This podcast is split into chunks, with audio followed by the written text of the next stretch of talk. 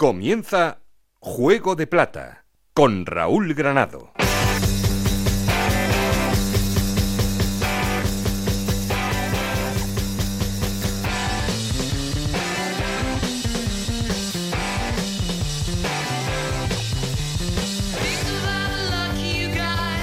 ¿Qué tal? Muy buenas, bienvenidos a Juego de Plata, el podcast de Onda Cero en el que os contamos todo lo que pasa en Segunda División.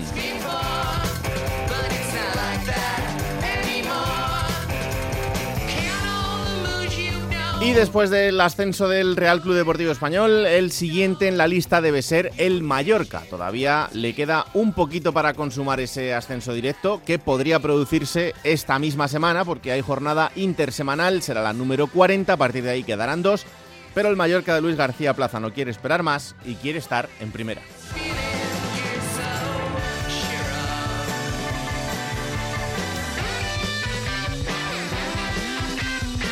Y se están definiendo también esos puestos que van a ocupar los equipos del playoff, en el que Almería, Leganés, Girona y Sporting son los que están ahora mismo en esas posiciones, pero también un Rayo Vallecano que no quiere perder ese último tren para intentar el ascenso.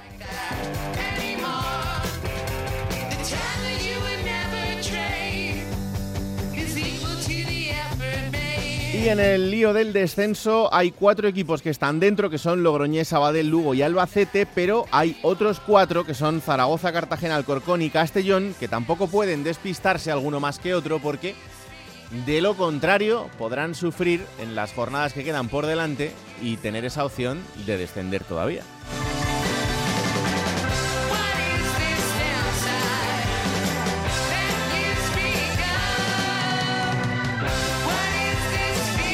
Solo seis equipos con los deberes hechos a estas alturas, que no se van a jugar nada en las jornadas que quedan de aquí al final. El resto, por arriba o por abajo, con toda la emoción al rojo vivo. Y como os digo, tenemos jornada intersemanal, se va a disputar martes, miércoles y jueves. Y después habrá que esperar hasta el lunes, cuando se jugará toda la jornada penúltima, la 41, en horario unificado. Y ya sabéis que queremos seguir en contacto con vosotros y para eso tenemos un perfil de Twitter que es arroba juego de plata y un correo electrónico juego de plata arroba gmail.com. Aquí conmigo está el auténtico cerebro de este programa, Alberto Fernández, con Ana Rodríguez en la producción, con Nacho García los mandos técnicos. No estoy solo porque... Esto es Juego de Plata, el podcast de Onda Cero en el que te contamos todo lo que pasa en Segunda División.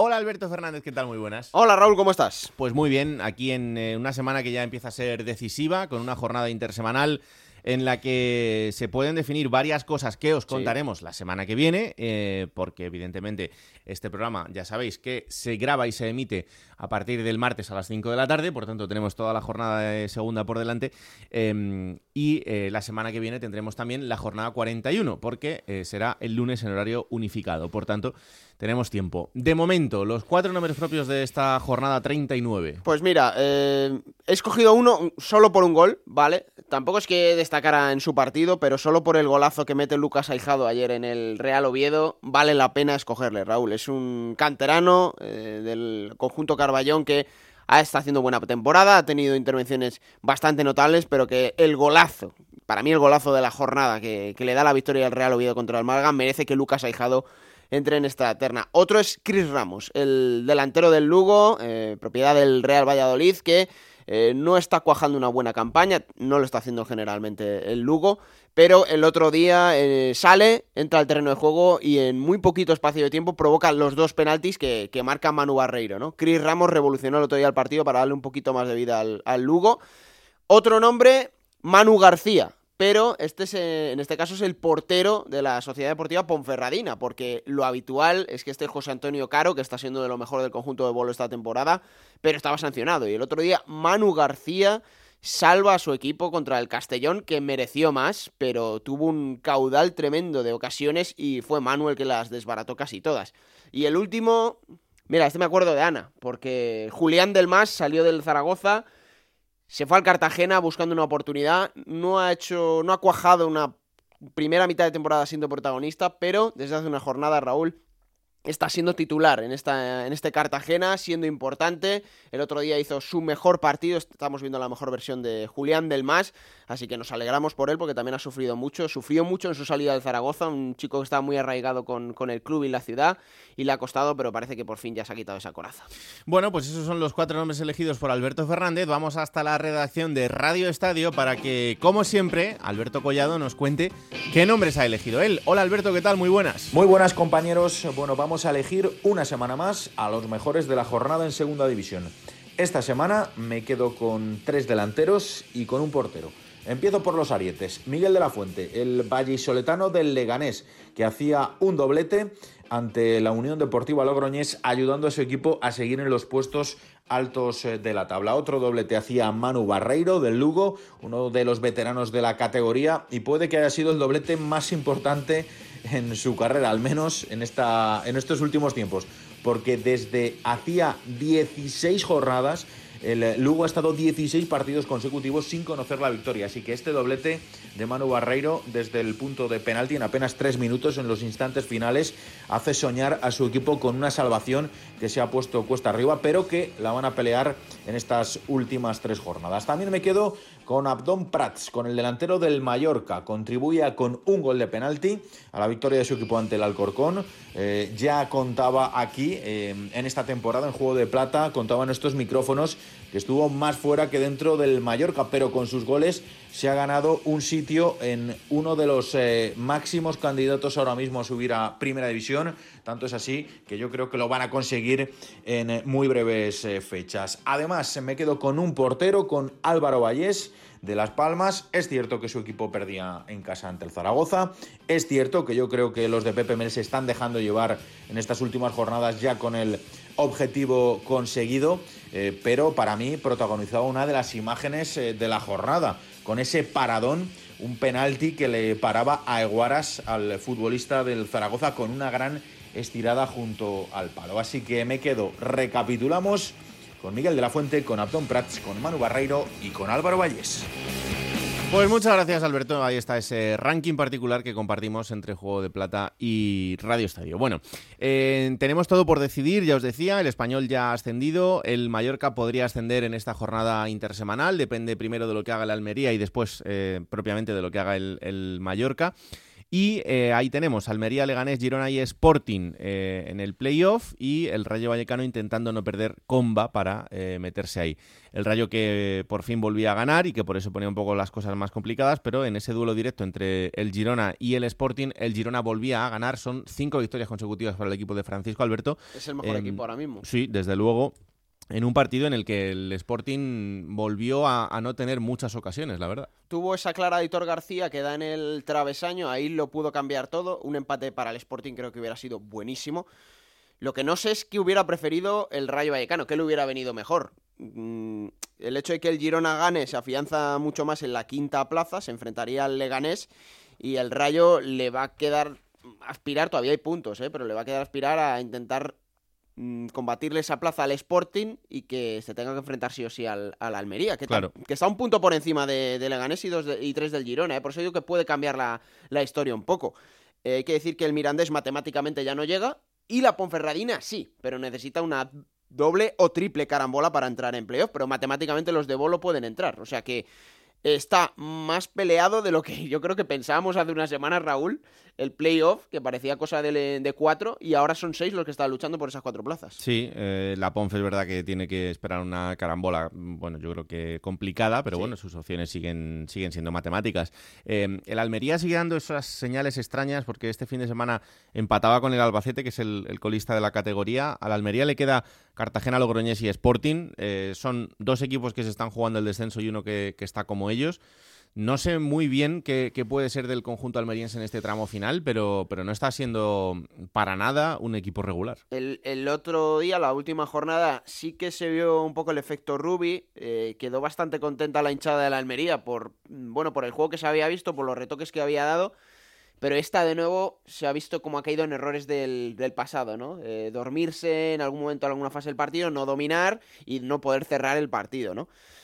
Vamos a ver, yo creo que la Almería tiene una, una plantilla tremenda que quizá está ahora en esa etapa en la que ve que ya no llega al ascenso directo y está por un poco de zozobra, ¿no? Creo que va a quedar tercero, creo que va a mantener esa tercera posición. Puede pasar de todo, porque ya digo que es un punto con el Leganés, pero es que esa tercera plaza, Raúl, es la que todos quieren, porque es la única que te da eh, ascenso a primera división vía sin ninguna victoria, con hmm. todo empates por, por el golaveras. Eh, lo de abajo, el Albacete todavía tiene opciones de salvarse porque está a cuatro puntos de la salvación, aunque evidentemente cada vez lo tiene más complicado. Al Albacete le queda Lugo, Las Palmas y Fuenlabrada. Eh, Lugo en ese enfrentamiento absolutamente directo. Si pierde con el Lugo, pues tendrá que despedirse ya. Y si gana, pues todavía tendrá sus opciones. Las Palmas y Fuenlabrada, que no se van a jugar nada, ninguno de los dos. Em, por encima del Albacete, como digo, está el Lugo. Al Lugo le queda eh, primero el Albacete, después Cartagena, eh, otro duelo absolutamente directo, y Rayo Vallecano, que también se estará jugando la vida, con lo cual el calendario del Lugo a priori parece más complicado. El Sabadell es el siguiente equipo que está en descenso, le queda Alcorcón, Ponferradina y Mirandés, y al Logroñés, eh, que es el equipo que está ahora ocupando la primera posición de descenso a Segunda División B, le queda Fuenlabrada, Almería y Las Palmas. Y fuera están Castellón, Alcorcón, eh, el Castellón con los mismos puntos que Logroñés, el Alcorcón solo un punto por encima del descenso, Cartagena con 45, es decir, a 4, y ya el Zaragoza con 47 son 6 puntos. No es matemático, pero bueno, ya el Zaragoza puede estar un poquito más tranquilo. Sí, fíjate que las sensaciones ya estas últimas jornadas era de celebración en, en Fuenlabrada, en Málaga, porque el equipo estaba virtualmente salvado, ya lo tienen matemáticamente, ya han llegado a esa barrera de 50 puntos. Y son ocho equipos los que pueden descender aún. Eh, a partir del Real Zaragoza, que creo que la victoria el otro día prácticamente se lo deja hecho, son seis puntos por, por encima del, descenso y bueno, son dos partidos a falta de tres. Por lo tanto, el Zaragoza también tiene la, la salvación virtual, ¿no? A partir de ahí, siete equipos que van a tener que luchar Raúl por, salvar la categoría, ¿no? Hay alguno que a lo mejor no le da para aguantar hasta la última jornada, como, como Albacete, Lugo, Sabadell, pero si puntúan, ahora es cuando más puntos sacan, lo dicen todos los entrenadores, los que saben de fútbol, en estas últimas jornadas es cuando más puntos sacan los de abajo.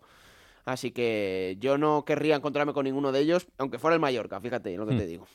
Bueno, pues em, esto es lo que hay, jornada entre semana, la unificada 41 que será el lunes y la semana siguiente la jornada final. Em, el playoff de ascenso, aunque ya os lo contaremos en su momento, la primera eliminatoria ida miércoles 2 de junio, el quinto contra el cuarto, el jueves 3 de junio, el sexto contra el tercero. Y la vuelta el sábado 5 de junio, el cuarto contra el quinto, y el domingo 6 de junio, el tercero contra el sexto. Esto será esa primera eliminatoria. De ahí luego habrá que esperar a la segunda y definitiva. Y hay una cosa, Raúl, que a partir de ahora es muy importante. Lo dijo el otro día eh, Mr. Chip, Alexis en Radio Estadio, los golaveras particulares. Y que en caso de triple empate la cosa cambia, ¿eh? O sea que ahora cada uno tiene que mirarse cómo tiene el golaveras particular con cada uno de los equipos con los que se está peleando los puestos de descenso o de playoff porque en caso de triple empate puede cambiar la, historia. Hmm. Y estamos muy pendientes también del ascenso desde la segunda división B hasta la segunda división. Ya sabéis, los cuatro equipos que el año que viene formarán parte de la segunda división. Estos playoffs que se están disputando en Extremadura y que eh, tendrán la solución final este fin de semana, con lo cual la semana que viene ya conoceremos eh, los nuevos cuatro equipos a los que daremos la bienvenida a la categoría. Van a salir de em, cuatro enfrentamientos directos a partido único y en el que, como os digo, el que gane de cada eliminatoria ya ascenderá directamente. Esos partidos son Real Sociedad B, el equipo que entrena a Xavi Alonso, contra el Algeciras, que entrena a Salva Ballesta, que se va a disputar el sábado a las 8 de la tarde, a las 10 de la noche Badajoz, Amorebieta y el domingo a las 12 de la mañana Ibiza, UCAM Murcia y a las 8 de la tarde Burgos Athletic Club de Bilbao B. Estos son los ocho equipos que están buscando esas cuatro posiciones que les darían el ascenso directo a la segunda división. Así que también la próxima semana os contaremos qué equipos son y les daremos la bienvenida.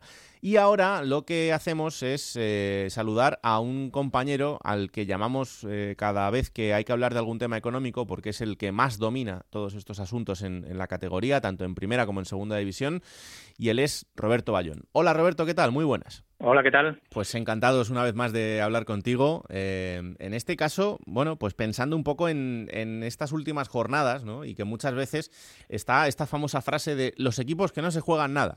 Pues ojo que aquí se juega una cosa muy importante que es el dinero y que tal y como están las cosas y con la temporada que llevamos encima, pues oye, no viene nada mal, eh, dependiendo del puesto en el que quedes, eh, que puedas ganar un poquito más, sobre todo de cara a los, a los clubes. ¿eh? Sí, en esta época de coronavirus, además, cada euro en los clubes de segunda división es, es un tesoro. Así que el problema que hay en esto es la disfunción entre lo que quieren los clubes y los jugadores. Que los jugadores a final de temporada ya no piensan el dinero que pueden ganar los clubes. Sí, sí, absolutamente. Em, como siempre, estamos muy pendientes de, tus estimaciones y de tus gráficos en, tu cuenta de, Twitter y mm, en la clasificación que tú dabas en ese reparto de lo que pueden significar los puestos y siempre con eh, un pequeño margen de, diferencia, es que eh, son, son cantidades sustanciales. O sea, desde el primero que podría llevarse 3.400.000 euros hasta el octavo que se llevaría un millón de euros, eh, la diferencia es grande. Sí, hay que tener en cuenta que este solamente es el reparto que se produce por, por la posición en la clasificación final, que es el 15% del total que del, dinero que se reparte. Hay un 70% que se reparte a partes iguales, o sea que cada club, además de este dinero, por ejemplo, se llevaría unos 4 millones y medio. Pero sí, por posición, eh, la Liga y a través del Real Decreto que se firmó con el Gobierno, el reparto es como dices, lo que que las diferencias entre las últimas posiciones son muy pequeñas y en las posiciones eh, más altas pues las diferencias sí que son muy importantes. Entonces, una diferencia de un puesto en las primeras posiciones pueden suponer 400.000 euros, pero en las últimas igual solamente son 50.000. Hmm. Em, más o menos, ¿qué parámetros se utilizan para conocer estas cantidades? Bueno, en este caso, el cálculo de por clasificación es un puro cálculo matemático. Lo único que tienes que saber es la cantidad eh, total que va a repartir la liga este año entre los entre los, entre los equipos de, fútbol. Yo estimé una cantidad un poco inferior a la del año pasado por, por el tema coronavirus y aparte porque haciéndolo así además quedaban unas cifras muy redondas y muy entendibles para todo el mundo. Claro. Y luego simplemente es aplicar los porcentajes que te da la liga por cada posición a la cantidad total asignada. O sea que aquí no hay discusión de que puedan ser más o menos. Sí puede haber una pequeña variación entre que, bueno, yo estimé una cantidad a repartir esta temporada de 1.400 millones y yo qué sé, pues igual son 1.300 o 1.500, pero vamos, las diferencias van a ser muy pequeñas. Em, igual que los cuatro equipos que desciendan también van a llevarse una parte de, este pastel, ¿los cuatro equipos que asciendan de segunda B a segunda también se llevan algo o no? A ver, la, gente que ve la tabla tiene que entender una cosa, que aunque ponga primera, segunda, tercera o decimonovena, vigésima, vigésimo, segunda, vigésimo, segunda posición, no corresponden a los de esta temporada, son los de la temporada eh, quiero decir, eh, el español no va a cobrar 3.400.000. El español va a ser considerado como el decimos octavo equipo en la tabla de primera división. El, el Leibar, para ponerlo más claro, Leibar, que ya bajó, va a ser el que ocupe esa tercera posición en la tabla. Y al igual que tú dices, los equipos que bajan esta temporada van a tener una ayuda al descenso de más de millón y medio, por entre un millón y medio y dos millones de euros, pero serán los equipos que asciendan de segunda B a segunda los que ocupen en la tabla esta vigésimo segunda, vigésimo primera, las últimas posiciones. Es decir, que por ejemplo, por un ejemplo, si sube el Badajoz, eh, es el que cobrará 150.000 euros por posición, no el que esté actualmente esa temporada en la vigésima posición. Vale, vale, vale. Matiz importante ese porque, eh, mira, el primero yo eh, lo había entendido de la manera contraria, o sea que eso es un, es un matiz importante. Em, y luego, en cuanto a, lo que puede suponer em, la entrada del público en este tramo final de la temporada, ¿tú crees que, puede ser sustancial para alguno de los equipos o es tan ínfimo que, que ni se va a notar? No, yo creo que no se va a notar. Económicamente hablando, no se va a notar porque va a entrar muy poca gente. Muchas campañas de abonados tuvieron que hacerse de, forma muy especial esta temporada. Hay equipos que, por ejemplo, eh, ya apuntaron que el playoff era gratis en sus campañas de abonados. Eh, ¿Qué decirte? No, no, no va a poder no poder haber grandes recaudaciones en, la, en, en estos playoffs. A fin de cuentas van a ser como mucho dos partidos más en casa, o sea, no y aparte las taquillas en un partido normal no de segunda división son muy escasas. A no ser que sean unos derbis o partidos muy especiales nunca tienen repercusión gran repercusión en, en, el tema económico. Y hmm. que tienen repercusión los equipos que entren en playoff. La otra variable que es la de implantación social que mide las audiencias, pues los equipos que, que entren en playoff sí que van a tener ahí una, una, serie de dos partidos más que el resto, con audiencias muy elevadas, que sí que les ayudarán en el caso de que no ascendan a, conseguir más dinero. Pero por taquillas es prácticamente despreciable, yo creo. Claro, es que em, en algún momento lo tendremos tiempo para hablarlo, pero es cierto lo, lo que dice Roberto, que ahora mismo en, en, circunstancias normales, claro, evidentemente, no en esta temporada, pero eh, la cantidad del presupuesto que significa la taquilla para los, para los equipos es prácticamente insignificante hay clubes que pueden recaudar en un partido 2.000 euros o 3.000 euros o 5.000, no crees que recaudan más. Eh, yo, por ejemplo, por explicarte el caso de aquí asturiano, el Sport de Hielo Oviedo que sí que recaudan, yo qué sé, puede ser medio millón de euros al año, pero es que de ese medio millón puede que sean 300.000 el derbi asturiano. O sea, no los otros 200.000 los repartes entre otros 20 equipos y, y gran parte de esos 200.000 se deben a, a, partidos en los que te viene gente eh, de equipos cercanos que desplazan a 1.000, 2.000 personas y puedes venderles eh, entradas, porque la mayor parte de segunda división, la gran parte de la gente que va a los estadios suelen ser abonados, no sueles vender entradas, eh, un montón de entradas cada partido. Es digo, en muchos casos son despreciables las entradas que las taquillas que se realizan en los partidos. Claro. Bueno, pues eh, que sepáis eh, que esta frase tan manida que utilizamos muchas veces de ya no se juega nada, no, aquí hay dinero de por medio y eso siempre es importante y sobre todo en, en un año como este. Roberto, un placer como siempre, muchísimas gracias. ¿eh? Nada, vosotros. Bueno, y quería darme una vuelta hoy por Málaga, con el equipo ya con la permanencia sellada, va a estar eh, un año más en eh, Segunda División, un equipo que tiene muchísimo mérito, que podamos disfrutar otro año más en la categoría después de todo a lo que ha tenido que hacer frente, después de la salida de Altani, con la llegada de esa administración y con, eh, evidentemente, todos los problemas económicos que ha tenido que solventar. Una plantilla en la que ha habido gente importante que se ha marchado y con eh, un entrenador, Sergio Pellicer, que es quien ha tenido que capitanear ese barco y hacerlo, bajo mi punto de vista, eh, de una manera bastante solvente para todos los problemas eh, que tenía ese equipo y sobre todo también por parte de una plantilla de jugadores que mm, ha dado lo máximo posible y en la parte positiva, bueno, pues esos canteranos eh, que se han asentado en el primer equipo a la fuerza, pero que por lo menos van a ser un activo de, de futuro para, para el club. Así que vámonos hasta Onda Cero en Málaga. Isabel Sánchez, ¿qué tal? Muy buenas. Hola Granado, ¿qué tal? Muy buenas tardes. Bueno, pues vamos a empezar a poner las piedras del futuro del Málaga, empezando por la del banquillo, la del entrenador. Cuéntame, ¿qué pasa con Sergio Pellicer? No va a seguir Raúl, es el momento de dar un paso al lado, ha dicho Sergio Pellicer en una rueda de prensa que ha tenido lugar esta mañana, después de que el equipo perdiera ayer en Oviedo, que dijera ya en esa rueda de prensa post partido que hoy tocaba anunciar y contar lo que ha decidido de cara al futuro y hoy Sergio Pellicer ha anunciado que deja el Málaga de cara a la próxima temporada. Estará al frente del banquillo estos tres partidos que tiene todavía pendiente el conjunto blanquiazul y de cara al próximo año una decisión personal, motivos personales, ha argumentado el técnico castellonense que le han llevado a tomar esta decisión. Agradecidos a todos, sobre todo a los jugadores del Málaga. Mil gracias, mil gracias por todo. Es una situación en la cual no hay nada, mm, sino simplemente una situación personal y que sepáis que, os, llevo, os llevo en el corazón a, todo el mundo y, y, va a haber tiempo, sobre todo en esta semana y media, para, para seguir trabajando.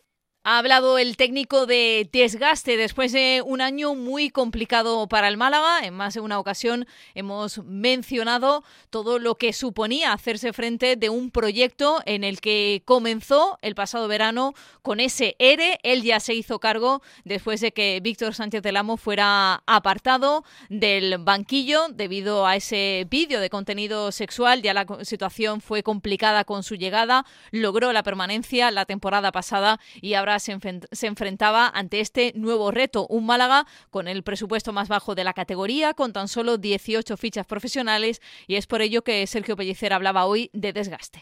No hay más, ya hablamos con Manolo, con Sebaría y, y con este tiempo, ya me dieron su tiempo, por eso les agradezco eh, la paciencia que han tenido sobre todo y es una situación eh, muy difícil, eh, profesional y personal a la vez, repetir. no hay una situación extraña, una situación en la cual siento no hay un desgaste, pero ya no es cuestión de desgaste, es una cuestión de trabajo, de, vacío, de un año y medio muy duro, en el cual eh, hace que, tienes que pensar las cosas, pero, pero no hay más. Un año muy duro en el que al final ha logrado el Málaga el objetivo marcado al inicio de temporada, lograr la permanencia en la categoría, esos 50 puntos que ahora mismo suma el equipo blanquiazul. Y hablaba ya al inicio de la temporada Sergio Pellicer de una mochila en la que tenía que ir soltando piedras, haciendo referencia a los encuentros que iba a disputar el equipo, en el que tenía que lograr el objetivo. Se ha logrado un año con mucho desgaste, como acabáis de escuchar, y esos motivos personales que le han llevado a tomar esa decisión con la que se considera que acaba un ciclo.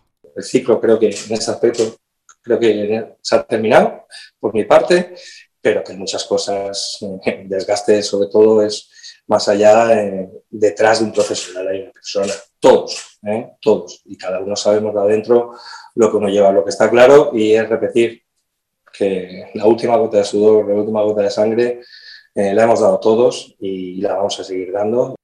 Trabajo no le ha faltado sin duda al técnico Sergio Pellicer para hacer frente a lo que ha supuesto esta temporada al frente del banquillo del Málaga Club de Fútbol. De cara al futuro asegura que ahora mismo no hay nada, no ha querido mencionar otras opciones que se pudieran plantear en el mercado, pero después de lo hecho aquí en la Costa del Sol, seguro que Sergio Pellicer tendrá un futuro brillante al frente de otros banquillos. Sergio Pellicer, como decimos, Raúl deja de ser entrenador del Málaga la próxima temporada. Eso en cuanto al míster, pero eh, en la plantilla ISA también hay temas importantes que solventar de cara al futuro y sobre todo gente a la que fichar. Sobre todo porque lo hemos mencionado a lo largo de estos programas de Juego de Plata. Se había hecho una plantilla con las necesidades que tenía, con ese bajo presupuesto, con esa sanción de la liga que pasaba por tener únicamente 18 fichas profesionales. Veremos qué es lo que ocurre en el futuro. Quizá los primeros pasos se puedan dar cuando la liga levante esa, esa sanción que le había impuesto con esas únicas 18 fichas profesionales. Se espera que de cara a la próxima temporada podamos contar con alguna más. Todavía hay muchas cosas en el aire, sobre todo también por la cantidad económica con la que pudiera finalmente contar para elaborar ese presupuesto. Muchos cedidos son los que están aquí en Málaga. Otros, como es el caso del lesionado de larga duración, Pablo Chavarría, con el que se estaba contactando con la intención de poder contar con él de cara a la próxima temporada. Muchos interrogantes que quedan todavía porque ha sido un año muy complicado para el Málaga. ¿eh? Desde luego que sí. Eh, vamos a saludar también al compañero del Diario Sur, Antonio Góngora. Hola Antonio, ¿qué tal? Muy buenas. ¿Qué tal? Muy buenas. Encantados de recibirte aquí en Juego de Plata, junto a Isa, un placer, eh, para hablar de este Málaga, dejando de, un lado el tema del, entrenador y yendo a lo estrictamente de los jugadores y de la plantilla. ¿Qué futuro ves eh, en esta plantilla del Málaga? Bueno, el, futuro en este momento es una auténtica incógnita. Mm, es verdad que lo más probable será que mejore de una manera significativa su situación de esta, de la que todavía no ha acabado, eh, pero no está tampoco tan claro. Si desaparece esa sanción de la liga, como decía Isabel, de, y puede disponer de más de 18 jugadores, igual tampoco que sea ninguna noticia muy, muy especialmente buena, porque eh, seguiría con una restricción importante en el tope salarial, con lo cual eh, podría a lo mejor disponer de más jugadores y, tampoco podría tener, no tendría dinero para pagarlos. Eh, por esa, insisto, en que viene arrastra una sanción en el tope salarial de hace varias temporadas que le va a repercutir en la próxima también de una manera directa. Eh, entonces, lo más probable será que si le, que dispone con 25 jugadores, como el resto de los equipos, seguramente sacrificarán, sacrificarán a algunos para, para contar a lo mejor con 20 o, 21 jugadores de un poco más de nivel para afrontar la próxima temporada. En líneas generales, no va a haber un cambio eh, importante porque el aumento del tope salarial se supone que será eh, pequeño, salvo que haya algún tipo de movimiento económico en la entidad, alguna venta de jugadores que lo puedan elevar de una manera más importante. Yo creo que el futuro del club, ese crecimiento que es obligado cara al futuro y, debería ser más o menos rápido, debe venir eh, de, la mano de la gestión que se está realizando en la entidad, en este caso ahora por el administrador judicial, eh, enfocada en una ampliación de capital que está a la vuelta de la esquina eh, en cuanto haya algún tipo de claridad judicial, que, en principio está previsto que haya una resolución importante para el próximo mes,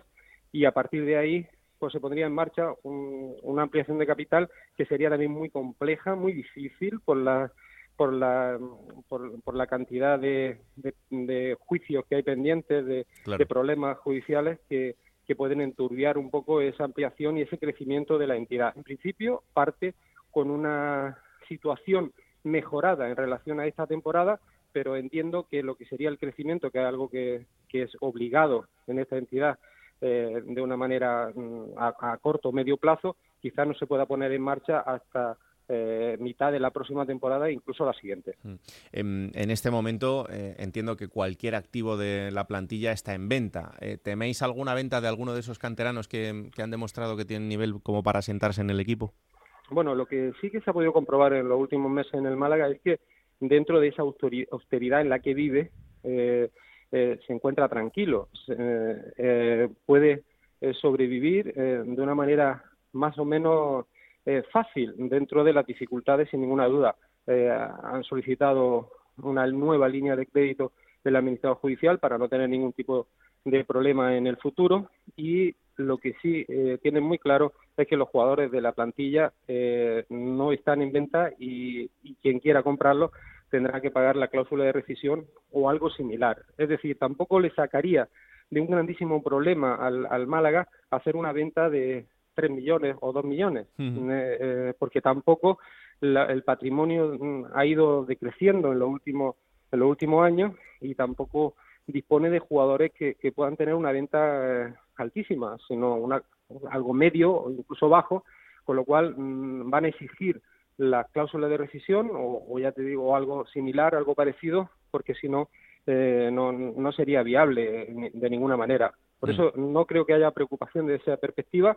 Venderán si, si, si alguien quiere realmente algunos de los jugadores, hay dos concretamente que son los más seguidos, que son el defensa Juan de y, el centrocampista eh, Luis Muñoz, que son los que están teniendo un mayor seguimiento de, de, fuera de, de, otros equipos y que a lo mejor pues, podría haber alguna oferta por alguno de ellos que podría ser satisfactorio para la entidad. El resto de los canteranos, eh, insisto en que puede salir cualquiera de ellos sin ninguna duda, pero que tampoco eh, están especialmente preocupados en ese sentido porque no esperan grandes cantidades por ello. Claro. Eh, Isa, de los cedidos que han estado este año en, la plantilla y, bueno, algunos con, mejor rendimiento que otros, ¿hay alguna posibilidad de que puedan eh, mantener las cesiones la próxima temporada? El que más claro está en este sentido es Jozabed, que ya contábamos aquí en Onda Cero que cuando se producía su ampliación de contrato con el Celta, ya se sabía que el conjunto vigués no quería contar con él, salió cedido aquí a Málaga y en principio es con el que se está trabajando con la posibilidad de que se pudiera quedar en Málaga otra temporada más. Respecto a los canteranos, también mencionar, eh, Raúl, y creo que Antonio está conmigo en esto, que a lo largo de esta temporada también se ha llevado a cabo, bueno, pues la renovación de muchos de esos jugadores canteranos que vienen contando con el primer equipo, como es el caso de Loren Zúñiga, que ya le debe sonar a los oyentes porque lo hemos mencionado mm. en más de una ocasión y en más de un encuentro del Málaga. Esa línea también se está desarrollando dentro de la dirección deportiva del Málaga Club de Fútbol con la intención, eh, lo que mencionaba Antonio, que el que quiera venir por todos estos jóvenes canteranos, todos estos David Larrubia, Loren Zúñiga y demás que están sobresaliendo en el primer equipo, pues tengan que pasar por caja contando con que puedan dejar esa cláusula de rescisión o una cantidad similar, ¿no? Un poco es la línea que se ha seguido. Respecto a los cedidos, hay muchos que a lo largo de la temporada en entrevistas han mencionado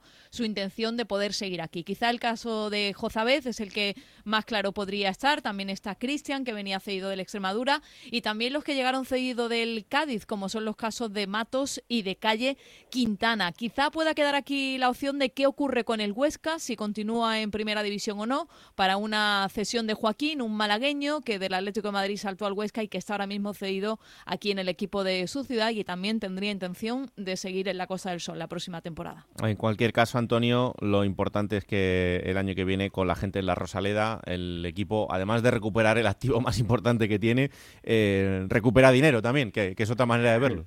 Efectivamente, es un doble activo porque eh, el Málaga, igual que otros muchos equipos en segunda división y la mayoría de primera, eh, necesitan a su público porque, porque bueno, el propio Pellicer siempre ha dicho que parten con un gol de ventaja cuando, cuando tienen la gente, pero es que eso si lo analiza fríamente en determinados partidos en los que hubo más gente, menos gente, si estuvo más activa o menos activa, pues se puede comprobar que efectivamente el calor del público suele animar a, los, a los jugadores y esa exigencia de, de los aficionados también obliga les obliga a dar el máximo de sus posibilidades. Pero es verdad, como decías, que el, en el caso del Málaga, y por ejemplo ocurre también con el Zaragoza o puede ocurrir también con el Sporting, eh, tienen una masa social muy importante entonces gran parte de sus ingresos se basan en la masa social. Estamos hablando que el Málaga puede disponer de a lo mejor 4 millones o más de 4 millones extra por disponer de público en la Rosaleda. Es una cifra importante cuando estamos hablando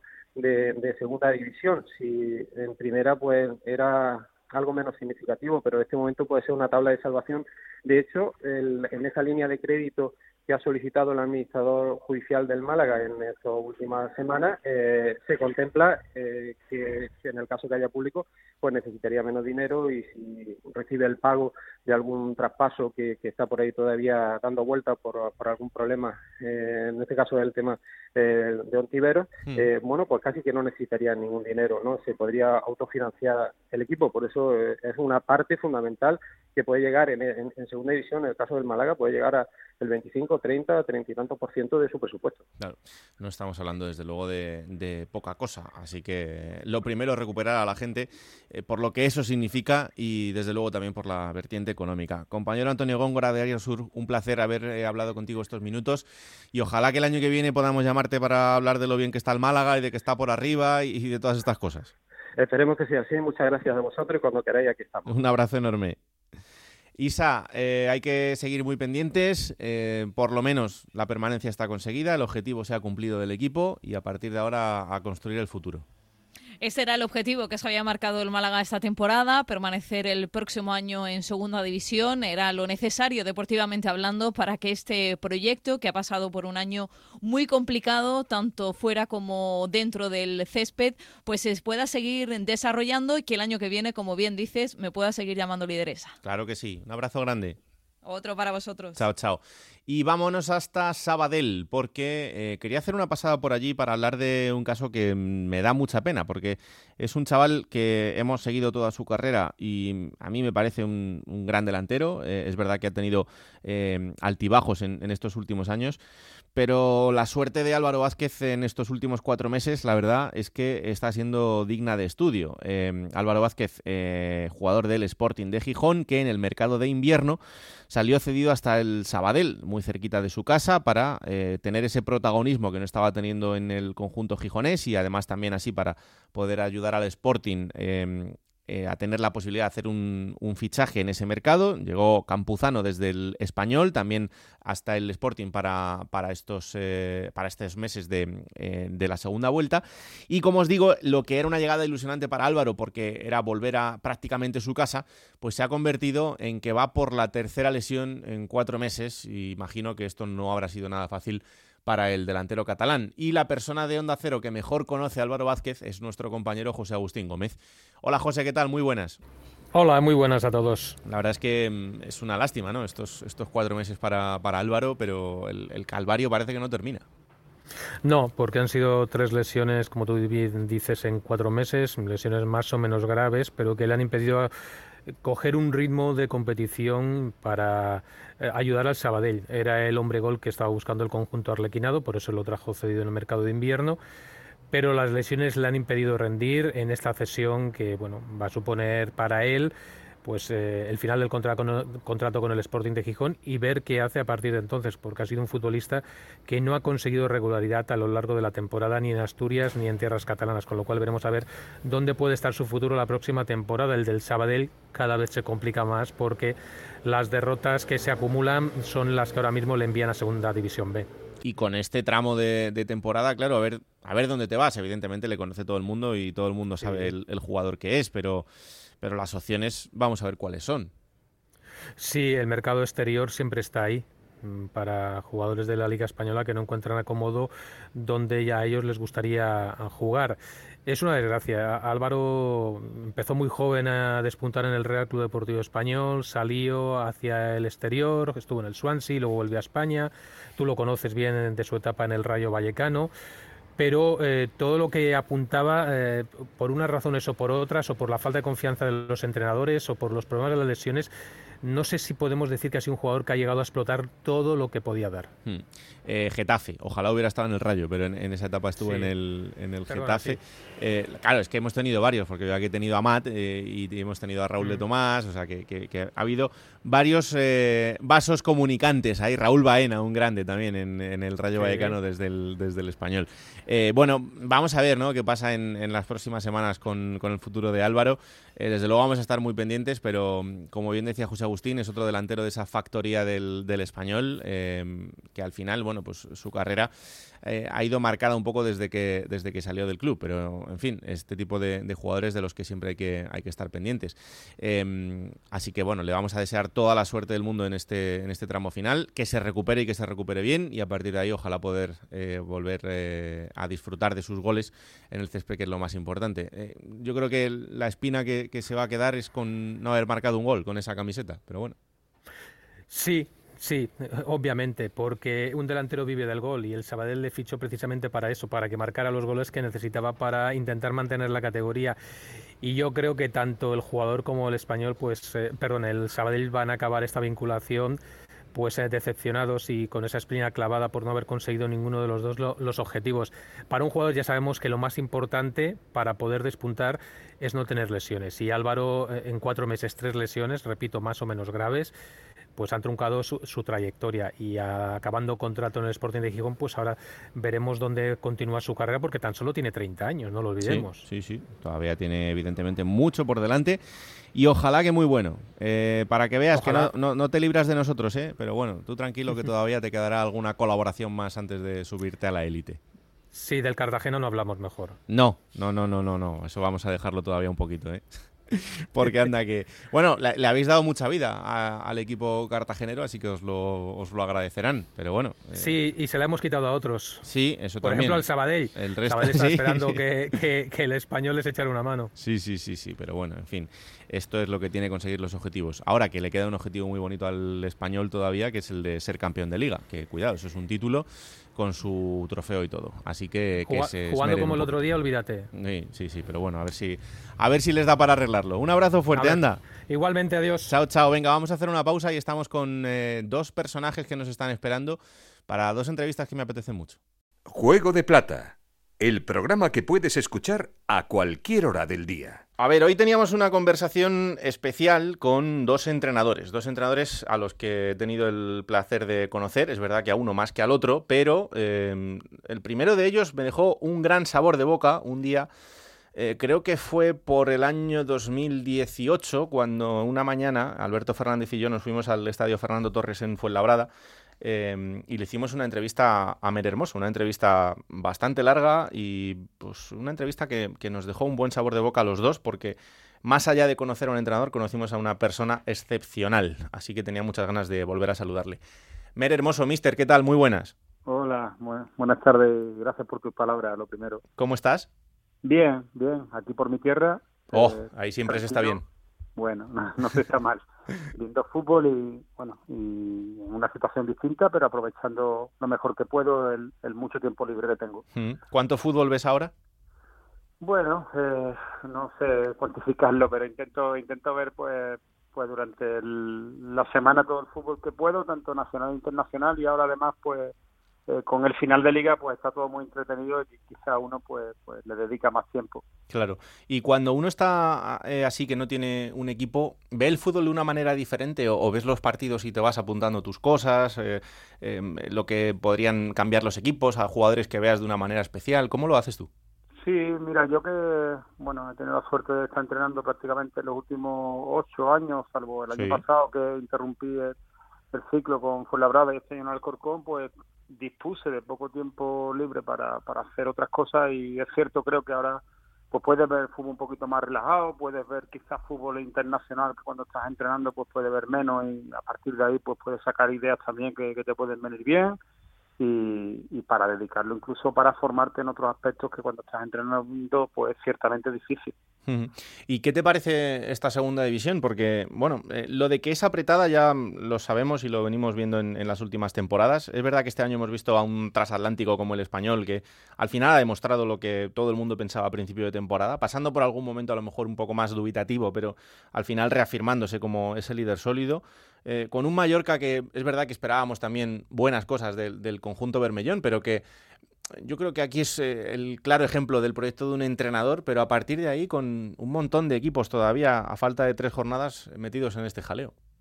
Sí, por bueno, por, seguir con lo que tú has comentado, creo que de alguna forma hay como cinco grupos al final, no quedan tres jornadas, pero yo casi que, que, defino cinco grupos, no creo que Español y Mallorca eh, o han sido o están siendo super acreedores al ascenso. El español ha marcado una diferencia muy grande respecto al resto y creo que el Mallorca también la tiene. Luego Almería parecía que iba a seguir ese ritmo, pero no ha sido capaz, ¿no? Y ahí quizá pues sitúo yo al segundo grupo, ¿no? Almería, Leganés, Sporting Rayo y Girona. De ahí creo que tiene que salir la otra plaza para, para subir a primera división. Luego la Ponce se ha quedado ahí en un terreno un poquito intermedio, ¿no? En, cerquita de esos puestos. Yo creo que va a ser complicado ya que enganche con los de arriba Luego hay un grupo de siete equipos que está en torno a los 50 puntos, hasta siete equipos están muy cerquita de los 50 puntos que no aspiran a estar en los de arriba ni tampoco van, van a sufrir ya para permanecer. Y la pelea abajo es durísima. Siete equipos para las tres últimas jornadas, eh, solo tres plazas son, son las buenas, las últimas cuatro te hacen descender. Y va a ser una lucha durísima en, por la plaza que queda, creo, para, para ascender a primera. Sí y por, y por eh, lógicamente por salvar la categoría. Hmm. Em, desde el punto de vista del, del entrenador, en estos partidos, em, ¿es igual la ansiedad por em, no quedarse fuera del, del, ascenso que la ansiedad por no descender? Mm, pelear por salvarte es muy malo. es muy malo. Yo creo que al final es perder algo que tienes, ¿no? Yo siempre lo, lo, comparo de esa manera, ¿no? Es perder algo que es tuyo, que te pertenece, y lo otro es alcanzar algo, que aunque tú te metas la presión de, de, ascender, pero de alguna manera no lo tienes, ¿no? Y aunque la presión pueda llegar a ser muy grande en clubes como Español, Mallorca o Almería o Leganés, hmm. eh, al final es algo que no está, que no, que no te pertenece, pero el otro te pertenece y no lo quieres perder, ¿no? Y, creo que, que jugar en esa situación y, y descender de categoría quizás junto a las lesiones lo más doloroso que hay en fútbol, ¿no? Perder la categoría y, mirar a, tu aficionado, a, la gente a la que defiende, eh, es muy difícil después de un descenso. Claro. Y el entrenador durante la semana em, nota en, los jugadores esa presión en los entrenamientos. Eh, ¿Se ve que el jugador hace cosas diferentes que, que no le verías hacer en una situación normal sin esta presión? Bueno, yo creo que ahí es buen momento, ¿no? Para quizás para, para evaluar realmente al deportista y a la persona, ¿no? Y, te digo sinceramente que cuando llega ese momento, pues cada uno responde de una manera y no todo el mundo responde igual. Es decir, un, un, mismo deportista, a lo mejor un año te puede llegar a responder de forma extraordinaria y al año esperas que ese deportista en la competición te vaya a rendir igual y no lo hace, ¿no? Esas son las incógnitas que tiene la competición pero sí que es cierto que a lo mejor hay equipos que llegan a ese momento de la temporada en general en, buenas dinámicas y otros que no lo llegan y, eso quizás sí sí que sea un, condicionante ¿no? Hmm. es que durante mucho tiempo eh, los entrenadores decían bueno los jugadores son jugadores y hay que tratar a todo el mundo por igual pero luego yo creo que el futbolista como eh, al fin y al cabo cualquier persona eh, ninguno somos iguales a otros, ¿no? Entonces, al final lo que, lo que utilizas para motivar a uno puede ser que sea todo lo contrario para otro jugador totalmente de acuerdo, ¿no? Las obligaciones son las mismas para todos, el, trato puede ser diferente porque no todo el mundo responde de una misma manera a los mismos estímulos. Así que yo creo que eso va un poco en la sensibilidad, en el oficio de entrenador y saber interpretar eh, cómo puede sacar el mayor rendimiento de un futbolista de una manera o de otra, ¿no? Que al final es de lo que se trata. Hmm. Y en esta temporada tan atípica, llegar a este punto jugándotelo todo sin tener eh, gente en la grada, ¿es mejor o es peor?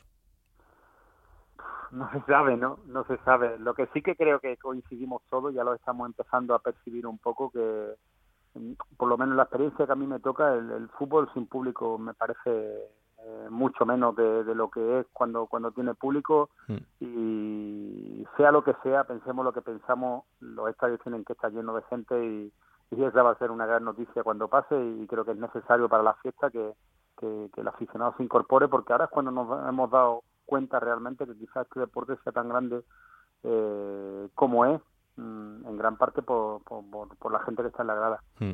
Em, esta temporada, te decía antes, ¿no? Yo creo que ha habido proyectos en los que mm, se ha visto claramente la mano del entrenador, ¿no? Porque a veces también decimos, bueno, es que con esos jugadores, pero Vicente Moreno no tenía una papeleta fácil, porque es verdad que tenía una buena plantilla, o al menos un gran once titular, pero, pero luego había que conseguir el objetivo.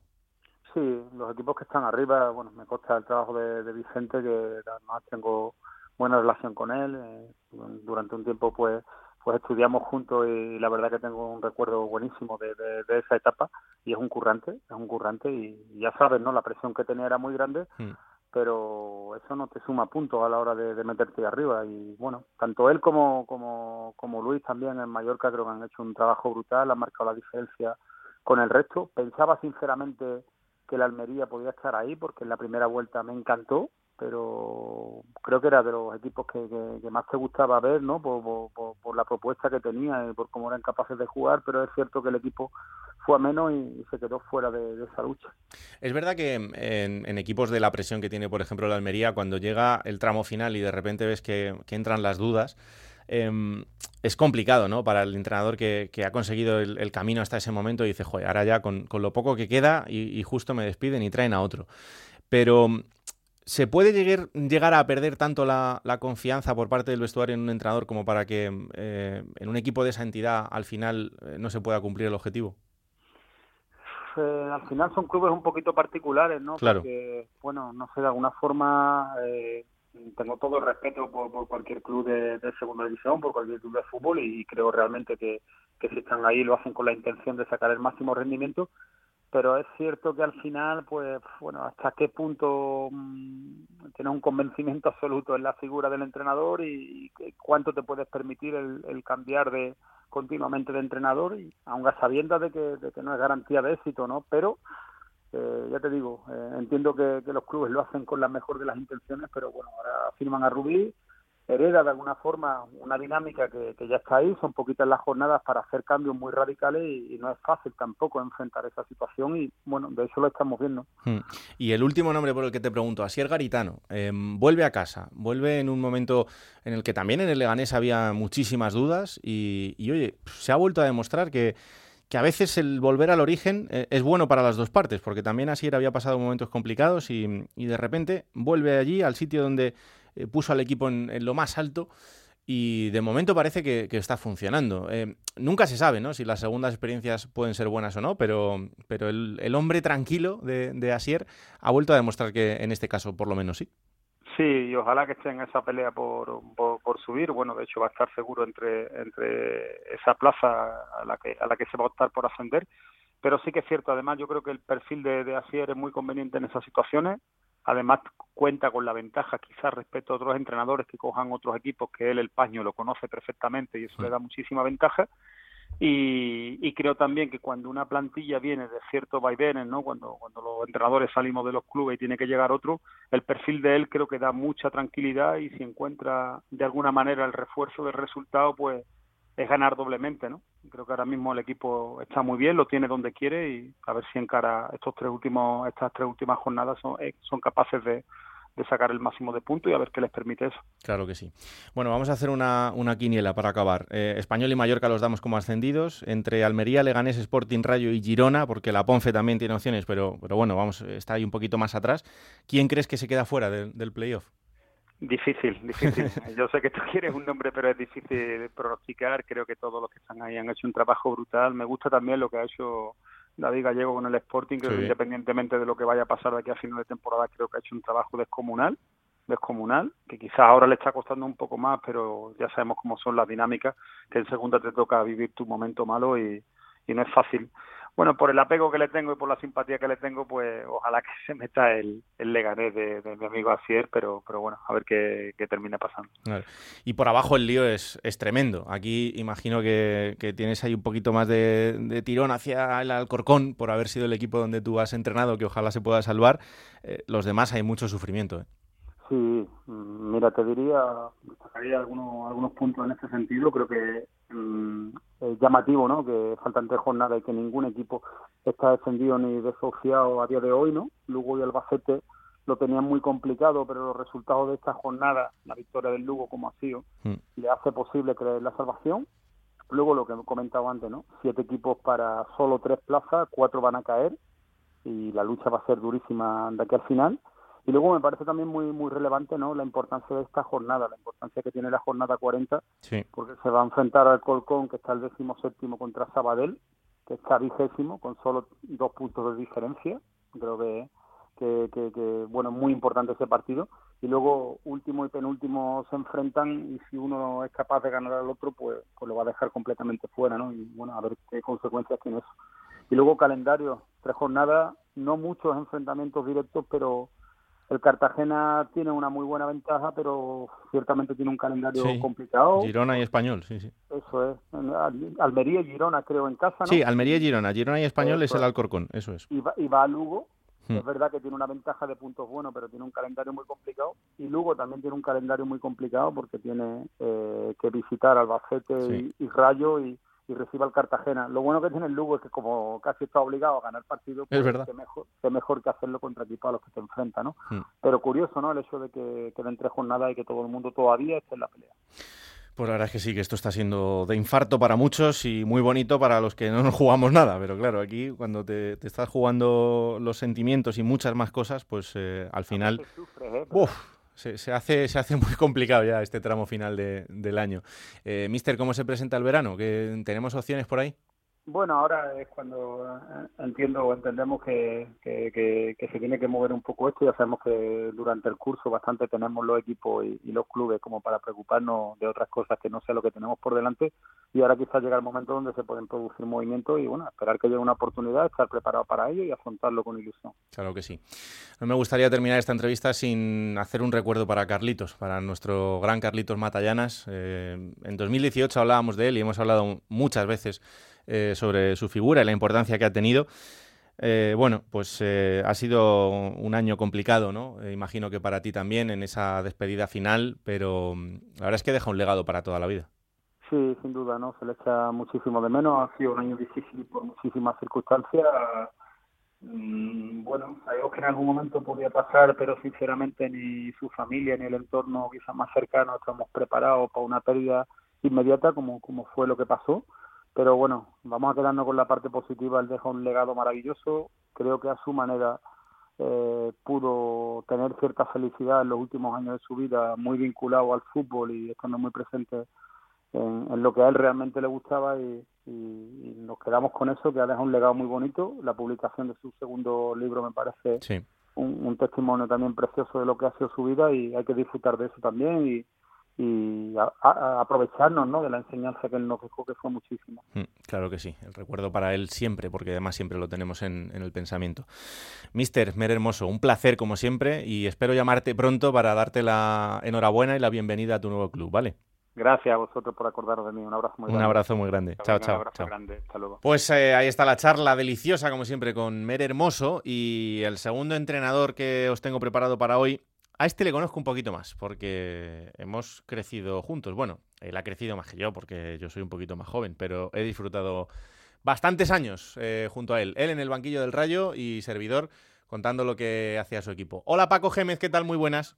¿Qué tal, Raúl? ¿Cómo estás? Muy bien, ¿y tú? Pues muy bien, no me quejo. Hombre, eso es muy importante, porque tal y como está la cosa todo el mundo anda quejándose, así que nosotros no nos quejamos. Claro, eso es lo más importante de todo. Eh, me decía Mere que, él está viendo fútbol todo el día. ¿Tú cómo estás? Hombre, pues recuerdo lo mismo. Eh, no me gusta obsesionarme, pero entre que me gusta, que es mi trabajo y que bueno, y que ahora hago muchas cosas para, como sabes, para, hmm. para medios y demás, y tengo que estar informado, pues, pues sí, pues mucho, mucho fútbol viendo. Claro. ¿Y tú cuando ves los partidos apuntas cosas también o, o solo ves el partido y ya está? No, hombre, cuando no tomo notas, porque bueno, hasta ahora la memoria me, me, me, es, me es grata, ¿no? Tengo bastante buena memoria, pero veo fútbol y lo veo desde el, desde el punto de vista y desde los ojos de, entrenador. Me intento fijar los detalles, me intento fijar en cosas. Ya voy un poco a tiro fijo. Si veo algún equipo, pues a lo mejor me interesa más ver, eh, pues no sé, a lo mejor su, su, sus movimientos ofensivos, o de otro me, me gusta ver la estrategia, o de otro me gusta ver su, su fase defensiva, si un equipo aprieta, si no presiona, es decir, al final vas cogiendo un poco de cada uno, ¿no? Mm. Y, bueno, y lo bonito de este deporte es que todos los días, todos los días se aprende algo. Eso te iba a decir, ¿el entrenador eh, aprende cada día o hay un momento en el que dice, aquí ya lo he visto todo? No, puede pasar que el entrenador crea que lo ha visto todo. Eso sí puede ocurrir, eso sí puede ocurrir. Pero eh, a mí la experiencia me ha demostrado que, que no solo aprendes todos los días, sino que puedes aprender en cualquier sitio. La gente se cree que, vas a aprender solo viendo eh, equipos de primera división o equipos de Champions. No, hay que ver partidos de segunda B, hay que ver partidos de segunda A, hay que ver partidos de una liga, de otra, sin obsesionarse. No se trata tampoco de estar 12 horas todos los días, 14 horas todos los días viendo fútbol. Pero sí que el tiempo que inviertas que seas capaz de sacarle provecho, de sacarle producto. ¿no? Y ya te digo, yo, como tú lo has relatado muy bien, hemos estado, eh, nos hemos conocido eh, en el Rayo y, mm yo aprendí muchísimo viendo entrenar a, equipos de, la, de las categorías inferiores, viendo al equipo de tercera división competir. Si, si miras con, con, ojos de querer aprender, que es lo más importante de esta vida, siempre hay algo que te sorprende, siempre hay algo que dices, coño, hostia, esto, si no tal que está, pero esto, si yo lo doy dos vueltas y lo adapto a mi equipo, coño, me puede valer y tal. O sea, que en ese aspecto yo creo que la dinámica de aprender está, eh, el principal objetivo es en querer aprender, ¿no? Mm. Con eso siempre he sido una persona muy humilde en ese aspecto, ¿no? El que crea que, que, lo sabe todo de algo, siempre se suele dar una torta. ¿Y por qué se utiliza ese argumento de que mm, eh, lo que hacen los equipos grandes no lo pueden hacer jugadores de equipos que no sean de la élite? Ese argumento que se dice, bueno, ya es que ha intentado hacer esto, pero con los jugadores que tiene no puede hacerlo. ¿El jugador siempre puede hacer eh, lo que el entrenador ve en otros equipos o, o es complicado a veces?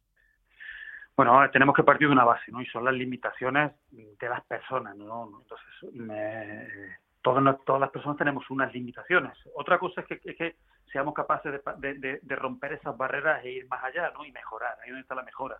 Cuando tú no te limitas y crees que puedes ir más allá de lo que, de lo que realmente has hecho en el día a día.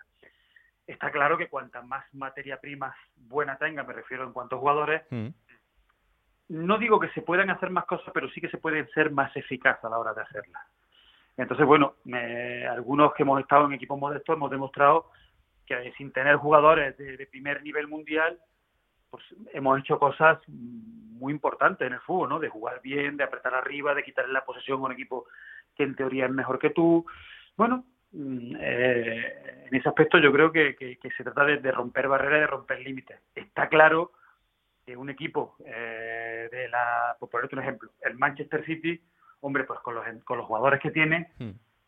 es más fácil que las cosas salgan más bonitas, más estéticas, más eficaces, porque el nivel del jugador al final es lo que te da eh, ese, ese, ese eh, si tú finalizas casi todas las jugadas eh, con tiro a puerta o finalizas con gol porque tienes calidad, parece como que todo el proceso ha sido ha sido mejor, ¿no? Claro. Y eso es un poco una mentira, ¿no? Porque al final en los equipos modestos pues, pues tienen menos, peor porcentaje de, finalización y peor porcentaje de goles que a lo mejor los equipos grandes, ¿no? Y eso a lo mejor desluce un poco su trabajo táctico, pero por eso digo que el fútbol hay que mirarlo con, con ojos del entrenador y no solo con ojos de a lo mejor de aficionado, ¿no? De ver si, si bueno, si, ha perdido es porque no lo hace bien. No, no, si ha perdido, vamos a ir un poquito más allá, vamos a ver cuál ha sido su planteamiento, cómo ha elaborado, cómo ha hecho los cambios, cómo... Es decir, hay muchos factores que te dan para, para ver si un entrenador realmente con las herramientas que tiene le está sacando provecho o no, Entonces, yo, yo no me creo eso de que, eh, no, con este equipo no se puede jugar de esta o de aquella manera. Bueno, vamos a intentarlo, vamos a verlo y luego ya veremos a ver. Para decir que no, siempre hay tiempo. Claro. Eh, eh, ¿Tú prefieres al jugador talentoso pero que mm, cree que tiene poco que mejorar o al jugador que es un poquito menos técnico pero que quiere mejorar cada día? Hombre, yo me quedo con el segundo. A ver, en un equipo tienes que tener de todo. Si te falta talento, va mal. Pero si me tengo que quedar a elegir, me quedo con el jugador sacrificado, con el jugador de trabajo, con el jugador disciplinado. Porque la vida me ha enseñado y la experiencia me ha enseñado que la disciplina al final casi, casi, casi vale tanto como el talento. Y en algunos casos más. Claro, cuando estamos hablando de talento desmesurado, talento desmedido, pues, por mucha disciplina que tengas, nunca vas a llegar a ese tipo de talento. Claro. Pero cuando hablamos con un talento normal, talento bueno, pues que a lo mejor está solo al alcance de unos cuantos, pero, pero que es un talento, digamos, en unos, en unos límites mm. normales, yo prefiero al disciplinado. ¿eh? Hay un dicho japonés que dice que, que, la disciplina te va a llevar a, sitios mucho más insospechados de donde te va a llevar el talento. Siempre pues hablando de, de, términos generales. ¿no? Claro. Eh, yo siempre quiero al jugador que quiere aprender, al jugador que quiere mejorar, al jugador que es disciplinado, al jugador que, que bueno, que a lo mejor no tiene tanto talento, pero que, que, sabe, sabe eh, eh, negociar con lo que tiene, pero también es verdad que en algunas posiciones, en algunos sitios necesitas al talentoso, que bueno, no es tan disciplinado, no es tan trabajador como el otro, pero tiene ese talento al servicio del, del, equipo y también es necesario. ¿Y el, el, jugador en el vestuario entiende que el talentoso juegue casi siempre y que a él le cueste todo mucho más? El jugador no entiende nada que no sea que no juegue. Yo te lo digo yo. los jugadores hemos sido y son y serán así porque cada uno de verdad que en su foro interno cree que tiene que jugar, porque es mejor. Salvo, si te tienes que comparar con Messi o tal, pues tienes que decir, oye, mira, pues es verdad que se tiene que jugar. Pero volvemos a, lo que te he dicho antes. Y hablando de en términos normales, todos los jugadores creen que tienen que jugar. Y todos los jugadores creen que, que, que, que, el entrenador es un tal porque no lo pone. Eh, ¿Qué pasa? Que hay casos, lo que te digo, ¿no? Hay casos que hay jugadores que están por encima de la media, por encima de lo normal, y hombre, todo el mundo entiende que eh, eh, a niveles normales tienen que jugar. El jugador no es tonto. Otra cosa es que lo acepte de mayor o menor medida. Pero el jugador no es tonto. El jugador lo que no quiere es que nadie tenga un trato de favoritismo. Es decir, a los jugadores, hay que, por, muy por muy talentosos que sean, siempre hay que pedirle un mínimo en favor del, del grupo, en favor del equipo. Yo no soy partidario de no, es que como tiene mucho talento, que no trabaje. No, vamos a ver, vamos a ver. Si tiene mucho talento, perfecto, pero tiene que tener unos mínimos ya solo por, por respeto al resto de los compañeros. Sí, aquí todo el mundo corre, pues, oye, unos correrán más, otros correrán menos en función de sus capacidades, vale, tenemos un tipo talentoso, un tipo que es capaz de hacer cosas diferentes, lo tenemos que resguardar un poco, vale, lo resguardamos un poco, lo que no puede estar tocándose la bola en el campo, yo no soy entrenador de, de aguantar ese tipo de jugadores. Y respeto que cualquier otro entrenador los pueda aguantar, porque es verdad que ese tipo de jugadores al final te resuelven partidos, te dan puntos y te dan campeonatos, te dan permanencia, te dan de todo pero creo que los jugadores tienen que tener un mínimo de trabajo en el campo, un mínimo de respeto hacia los compañeros, y luego lo mismo que a un jugador se le pide una cosa, pues a otro se le pide otra. Y ellos tienen que entender que cada uno tiene una labor distinta en el campo. Hmm. Eh, le puedo pedir lo mismo a un central que al delantero, y le voy a pedir lo mismo al portero que al lateral izquierdo. Y cada uno tiene que saber cuál es su parcela y qué es lo que tiene que hacer. Y si todos asumen eso, entonces cuando el equipo pues, pues, puede funcionar bien y puede, puede sonar bien, ¿no? Yo siempre lo, lo asimilo como una banda de música, ¿no? Mm. No todo el mundo puede tocar el, violín y el piano. Bueno, pues hay uno que tiene que tocar el trombón, otro los platillos y otro, eh, no sé, pues eh, la trompeta. Bueno, si todos tocan lo que tienen que tocar en el momento que lo tienen que tocar... Al final suena. Suena bien la, partitura, suena bien la música y, y, es agradable y a los oídos. Bueno, pues en el fútbol es igual ¿En los equipos siempre pasa lo que, lo que quiere el jugador o no? ¿En qué aspecto? En todos, en el deportivo y en el no deportivo. Si pasa lo que quiere el jugador, hombre, a ver, eh, a los jugadores hay que, hacerle entender que son la parte más importante de, este, este, deporte. No hay ninguna duda, eso nunca, yo nunca lo he tenido, nunca he tenido ninguna duda al respecto. Otra cosa distinta es que que crean que, pueden tener eh, más poder o más decisión del que realmente tienen. Si los jugadores lo que tienen que hacer es demostrar lo buenos que son en el, en el campo, que para eso es para lo que se les paga. Y luego los entrenadores están para entrenar, los presidentes están para presidir y los directores deportivos están para formar plantilla. Y lo que no podemos hacer es estar metiéndonos uno en el, en el, sembrado del otro, ¿no? Como claro. decir. Entonces yo siempre le digo a los jugadores, centrar, porque al final eso todo se vuelve en contra. Cuando tú te metes en una parcela que no es la tuya, eso al final se vuelve en contra tuya.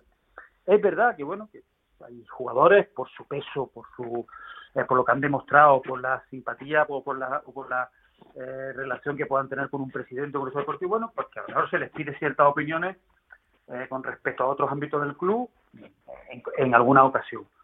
Bueno, si lo que es inconveniente, yo, yo lo que sí creo conveniente es que lo que tenemos que hacer todos en esto es dedicarnos cada uno a, lo, a, a por lo que nos paga. A mí no me pagan ya por jugar, a mí no me pagan por hacer equipo, a mí no me pagan por presidir un club, me pagan por entrenar, por alinear y por sacarle el máximo rendimiento a mis jugadores. Y no tengo ninguna gana de meterme en el sembrado de, otra persona, no, de verdad que no. Pues los jugadores yo creo que tienen que ser exactamente igual.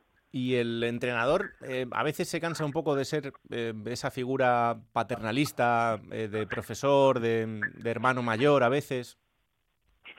No, la labor del entrenador es muy bonita. Es decir, yo no me considero tampoco un hermano mayor. Me yo me intento, con, me intento eh, con, los condicionantes que tiene mi profesión, intento ser un compañero más de ellos. Yo, yo quiero que me vean como alguien que está para ayudarles. Yo no estoy para, para putearlo ni para ni para sacarle el dinero. Al revés, todo lo contrario. Estoy para que sean felices, para que jueguen bien al fútbol, para que ganen partidos y para que todo mm, mm ganen más dinero y para que todos no, nos, nos favorezcamos de eso.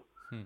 Eh, el, problema está en cómo, en cómo acceder a eso, ¿no? En cómo llegar a que ellos te, puedan ver como alguien que, ¿verdad?, que tiene que tomar decisiones muy importantes, decisiones que, que afectan a sus carreras, pero que al final eres uno más, que tienen que confiar en ti como uno más, ¿no? Y yo creo que está la valía de, del entrenador de puertas para adentro para ganarse la confianza de, de, de, los jugadores, ¿no? Pero es verdad que, bueno, cuando eres entrenador tienes que hacer un poco de todo, ¿no? Hay veces que tienes que hacer de psicólogo, hay veces que tienes que hacer de hermano mayor, hay veces que tienes que hacer de padre duro, a veces que tienes que hacer de, bueno, pues eh, cada jugador es distinto, cada jugador tiene sus problemáticas dentro y fuera del campo y es verdad que el entrenador lo que tiene que hacer es conocer muy bien a sus jugadores para darle en cada momento a cada uno pues, pues lo que necesitan. Hmm. Eh, en semanas como esta, en las que ya queda muy poco para el final y es donde se definen los, los objetivos finales de la temporada, tanto por arriba como por abajo, ¿hay que tratar diferente al jugador eh, antes de los partidos o no mucho? No, lo que hay, no, diferente, ¿no? A ver, si tú los, lo que a los jugadores es tratarlos con respeto y correctamente, eso es lo que hay que hacer. Eh, hay veces que hay algunos que te dan ganas de cogerlos del cuello y a ellos a ti también, y a ellos a ti también, que cueste que a lo mejor ellos no lo hacen, bueno, pues, coño, coger de, un, de cuello al entrenador es, pero yo hay veces que digo, es que te cogería y te mataría, ¿sabes? Porque, porque bueno, pero eso es parte también del trabajo, ¿no? Y es bonito y que ellos vean que tú se dices con cariño, ¿no? Y que yo creo que en estos momentos, sobre todo cuando, cuando la presión es máxima, al jugador lo que hay que hacer es, tratarlo como lo has, tratado siempre, con respeto, bien, exigiéndole, calmándole, porque estas situaciones son, muy comprometidas para todos. Imagínate los equipos que se están jugando el descenso, que se van a jugar el descenso en el último partido, y tienes que intentar de, aislar al jugador de, por lo difícil que eso es, ¿no? De esa presión, de que no se sientan atemorizados, de que no salgan al campo y los nervios le puedan. Y bueno, y mantenerlo lo más tranquilo posible. Pero yo no creo que haya que cambiar absolutamente nada.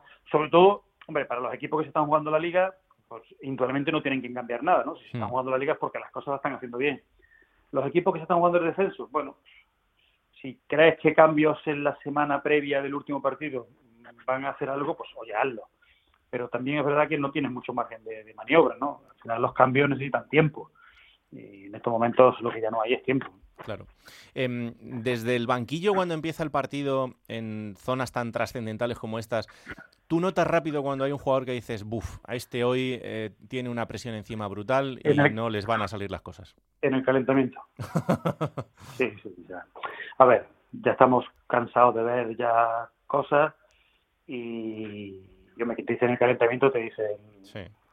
Lo que sí es verdad que tú eso también lo valoras a la hora de, hacer una alineación en, un partido de estos, ¿no? Esto no, es verdad que es un partido, pero no es un partido igual que el resto. Este partido es definitivo, ya no hay más. Entonces, bueno, tú sabes cómo son tus jugadores, tú sabes si, alguno va a ser, va a influenciarse más por el ambiente o por la presión de la situación, o, a lo mejor intentas en este último partido pues buscar a ese jugador que a lo mejor no jugó tanto, pero que sabes que ya tiene muchos tiros pegados y que esta situación la va a capear mejor. Por eso te decía antes, ¿no? que es muy importante que el entrenador conozca a sus jugadores y sepa mm, cómo son, ¿no? porque en estos momentos tan trascendentales un error del entrenador puede costar un descenso, te puede costar no ganar una liga. Hmm. Pero bueno, pues yo lo que lo que haría sería eh, ver en qué situación están mis jugadores, cómo han llegado mis jugadores allí, ¿no? Seguramente hay algunos que han llegado más dañados que otros, algunos que han llegado más desgastados que otros no solo en lo físico, sino también en lo anímico, y a partir de ahí intentaría de configurar la mejor semana de entrenamientos posible para luego configurar la mejor alineación que pudiera. No ya en tanto de si pongo a Miguel, Antonio, a Pepito, sino de poner realmente a los que yo creo que están en mejor momento, te diría casi casi anímico. Ajá. Em, la segunda división de este año te, te, ha agradado, te ha sorprendido gratamente, mm, te ha dejado un poco frío o te ha dado lo que esperabas? No, la segunda división española para mí es la mejor, la mejor de largo. Es una competición con equipos con hechura de primera división, bastante equipos con hechura de primera división, muy, muy competida. Es decir, yo lo que le agradezco a la, a la, a la, a la primera división este año es que hemos llegado al final y está todo por decidir, o prácticamente casi todo por decidir, ¿no? Salvo algún equipo que ya tiene asegura la Champions y tal, pero está todo por decidir, UEFA, eh, la el, el, liderato, eh, el título, el descenso, hay muchas cosas, ¿no? Y eso, eso dice mucho de lo que es nuestra competición. Y en segunda exactamente igual, en segunda nos vamos a plantar prácticamente en los dos últimos partidos sin saber prácticamente, salvo mejor el español y el Mallorca, que bueno, se han distanciado un poquito, el resto mm, muy, muy, muy ajustado, ¿no? La segunda división es una gran, una gran competición, es una gran liga, una liga muy larga, una liga muy dura, una liga donde se pone a prueba no solo eh, la calidad de los jugadores, sino la resistencia de los equipos. Y ya te digo, yo para mí es posiblemente la mejor del mundo, y no me equivoco. Hmm, hablábamos antes con, con, Mere de los nombres propios de los entrenadores, que yo creo que este año se han notado y mucho en, los proyectos de sus equipos, tanto Vicente Moreno como Luis García, o el caso de Asier Garitano, David Gallego. Em, lo de Francisco y el Girona te ha sorprendido, porque el tramo final de temporada está siendo brutal. Me había sorprendido la primera fase que han tenido de liga. No, no, no, a mí el Girona me parece un equipo que tiene material para, para poder eh, competir el ascenso una vez más. Y, y, ha estado ahí en una situación en la que no se enganchaba, no, no tiró, y a mí lo de ahora no me sorprende. O sea, me puede sorprender que, bueno, que han, que han llevado una, una dinámica un poco peor y que ahora en el último momento la verdad que está siendo espectacular. Pero a mí me parece que el Girona es un, claro aspirante a, ascender, tiene, tiene, tiene potencial, tiene, tiene plantilla, tiene jugadores, tiene talento, tiene sacrificio. A mí me, me, hubiera extrañado mucho que el Girona o me, extrañaría mucho que el Girona no, se metiera entre los primeros, eso sí me extrañaría. Aquí necesito un poquito de moral. Eh, ¿Qué crees que pasa con el Rayo? Hombre, pues, pues no lo sé. Eh, si me preguntas que si crees, me está obligando a jugar a esa divino.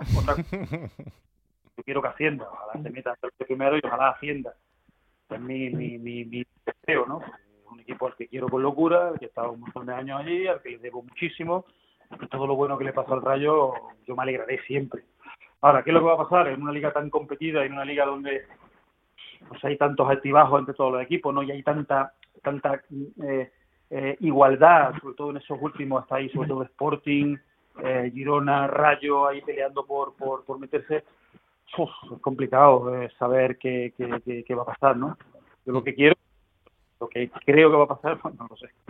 te voy a preguntar por tres nombres propios antes de despedirte. Los tres han estado en el Rayo en algún momento y uno de ellos sigue. Bebé, el primero de ellos la capacidad de, resiliencia que ha tenido este jugador y de sobreponerse a algo tan duro como, como la lesión que, vivió la temporada pasada y el nivelazo al que está eh, en este momento, creo que es digno de, elogio. ¿eh?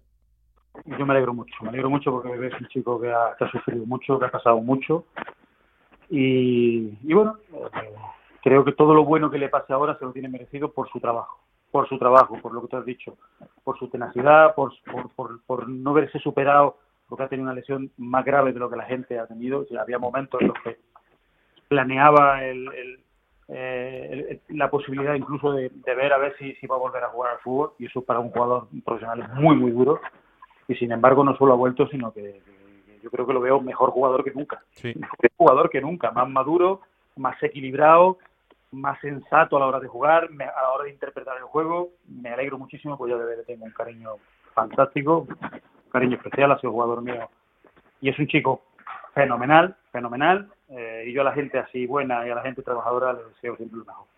Y luego dos que mm, han hecho un gran año y que la verdad es que se esperaba muchísimo de ellos y yo creo que han cumplido, que son Embarba y, y RDT. Eh, con Raúl estuviste menos, a Embarba le conoces de sobra. Eh, fíjate que son dos casos en los que creo que van a tener una nueva oportunidad para demostrar en primera que son jugadores de primera, pero donde más les he visto disfrutar ha sido en segunda. Bueno, eso, es jugar a caballo ganador. Tener en tu equipo en Barba y a, Raúl de Tomás. ¿Qué, equipo puede permitirse ese lujo? Pues el español y poco más. Hmm. En esta categoría, poco más. Entonces, bueno, pues ellos tienen la capacidad económica y la capacidad de persuasión ¿no? para poder montar un proyecto y hacer que ellos dos eh, eh, se queden en ese equipo. Y yo no tengo ninguna duda de que son equipos de, jugadores de primera división, pero de largo. Que puntualmente este año han tenido que jugar en segunda división porque el español se fue a segunda, pero son jugadores de primera, pero vamos, no tengo ninguna duda y lo van a seguir demostrando el año que viene, vamos, con total seguridad. Entonces, bueno, pues eh, por eso te decía que tener una segunda división con este tipo de jugadores, con este nivel de jugadores, no creo que haya muchas ligas que, se puedan permitir el lujo de tenerlo. No, no, desde luego que no. Eh, ¿Dónde nos vamos este verano? Este verano, bueno, pues así la cosa va mejorando poquito a poco, pues a ver si, si nos podemos escapar unos días, y... pero no te creas que, que, yo, sabes que soy muy precavido. Sí. Todavía voy con dos mascarillas, que la gente se descojonaba de mí en Vallecas, decía, mira, este con mascarillas, ¿te acuerdas? Y fíjate por dónde vamos. Y mira por dónde vamos, si hubiera saber, si lo llego a saber, dos, no, me pongo seis. Eh, eh, entonces, bueno, hay que ser todavía no cauto, es verdad que ya poquito a poco pues ya la gente se va vacunando, ya poquito a poco parece que los números, bueno, pues son mejores, sin tirar las campanas al vuelo, pero parece que poquito a poco y yo lo que quiero sobre todo es que pase este verano y que ya el año que viene, bueno, pues se puede ver. En el momento que empecemos a volver a ver gente en los, en los campos, aunque no sea con el aforo completo, yo creo que eso ya será la señal de que ya, ya estamos llegando al final, ¿no? Y con esto hay que tener mucho cuidado porque se nos ha ido mucha gente y, y por desgracia todavía se tiene que ir, se tendrán que ir varios, muchos, y hay que ser muy precavido. Y entonces, bueno, pues oye, si este verano tenemos que hacer un esfuerzo y pasarlo en casa y salir lo menos posible y exponernos lo menos posible, pues lo haremos, ¿no? Pero es verdad que ya todos estamos deseando, que vuelva nuestra vida tal y como era antes, porque llevamos pues, mucho tiempo metidos en casa viendo realmente tragedias, tragedias humanas que, que, jamás podríamos eh, ni imaginar y creo que ya, ya, ya va siendo hora de que, todos pongamos de nuestra parte para que poquito a poco pues esto vuelva a la normalidad. Pues sí, que ya se nos está haciendo muy largo a todos y es el, momento de recuperarlo todo. Si no te han echado de casa ya este año, ya no te echan nunca, ¿eh? Bueno, eh, me han echado, me han echado. Había momento lo que me han echado, sí. Lo tengo que reconocer. Espero llamarte pronto y darte la enhorabuena en el siguiente banquillo, ¿vale? Pues ojalá sea así, porque es verdad que un añito necesitaba también eh, tranquilidad ¿eh? Ver fútbol y hacer otras cosas. No tenía pensado estar todo el año parado, así soy sincero también, ¿no? no, Mm. Me hubiera gustado haber escogido algo y demás, y bueno, eh, espero que este año que se abren los proyectos ahora, pues que alguno me toque y empezar a entrenar, que es lo que tengo ganas y lo que me gusta, y, y volver otra vez a, a dar lo mejor de mí mismo donde sea. ¿eh? Pues llega un momento en el que ahora lo que quiero es entrenar y, y, y voy- y todos los proyectos que me llegan, pues los miro con mucho cariño porque los veo como oportunidades para poder trabajar y trabajar siempre es importante. Claro que sí. Y siempre con ilusión. Un abrazo, mister. Qué ilusión. Un abrazo, Raúl. Chao, chao. Pues ahí está la conversación con Paco Gémez. Dos entrenadores, Mer Hermoso y Paco Gémez. Dos eh, visiones del fútbol que queríamos acercaros hoy. Una pausa y seguimos en Juego de Plata. Juego de Plata, el programa que puedes escuchar a cualquier hora del día. Plata o plomo. Soy el fuego que arde tu Pues tú dirás. Voy a ser tribunero. Qué raro. Voy a ser tribunero porque además yo creo que esta jornada lo, lo merece. Esto se trata, Raúl, de que yo le dé la plata a lo que más me ha gustado del fin de semana. Sí, sí, sí. Y lo que más me ha gustado, evidentemente, son las tribunas llenas. ¿eh? Madre mía. ¿Has visto como hilo? No, evidentemente que vuelva el Algunas. Algunas, algunas, sí, sí. Hombre, pero yo creo que ya es buena noticia. Sí. Eso es verdad que cuando se le ha preguntado a casi todos los entrenadores de la categoría, creo que un 90% ha dicho que si vuelve el público es la mejor noticia porque vuelvan a todos los estadios por igual. Eso Ah. es verdad. Lo que se lo digan a sus presidentes, que Exacto. le dijeron a Tebas que estaban de acuerdo con que Correcto. volviesen en- de maneras diferentes. Correcto, pero la afición del Castellón, la afición del Mallorca, la afición del Lugo han podido disfrutar, no tienen culpa de que unos sí y otros no. Y lo que ha sido noticia es que no ha sido noticia, Raúl, que creo que eso es lo mejor, que no ha habido ningún altercado, ha habido las medidas de seguridad respetadas y para mí La Plata la mejor noticia del fin de semana es la vuelta del público a los estadios. ¿Y el plomo? El plomo, nunca pensé que se, la- se lo daría él, pero va a ir para David Gallego, el entrenador del Sporting, porque peligra seriamente su participación en el playoff y mirando los números lleva una victoria de los últimos siete partidos. Desde que ganara en Vallecas, solo ha ganado un partido el Sporting, ha cosechado empates y derrotas. Es la peor racha de toda la temporada, evidentemente, y yo ya no tengo muy claro que se vaya a meter en, en playoff. ¿eh? Son los mismos puntos que, que el Rayo. Está peleando contra otros tres equipos y se peligra seriamente la, la clasificación del Sporting, por eso el plomo va a ir para David Gallego. No, no, están ahí, el Sporting y el Rayo están en una X. Están ahí. Pero bueno, a Iraola ya se lo di. peor. A Iraola ya se lo di. Dáselo alguna vez más, hombre, no pasa nada. Venga, vamos a jugar.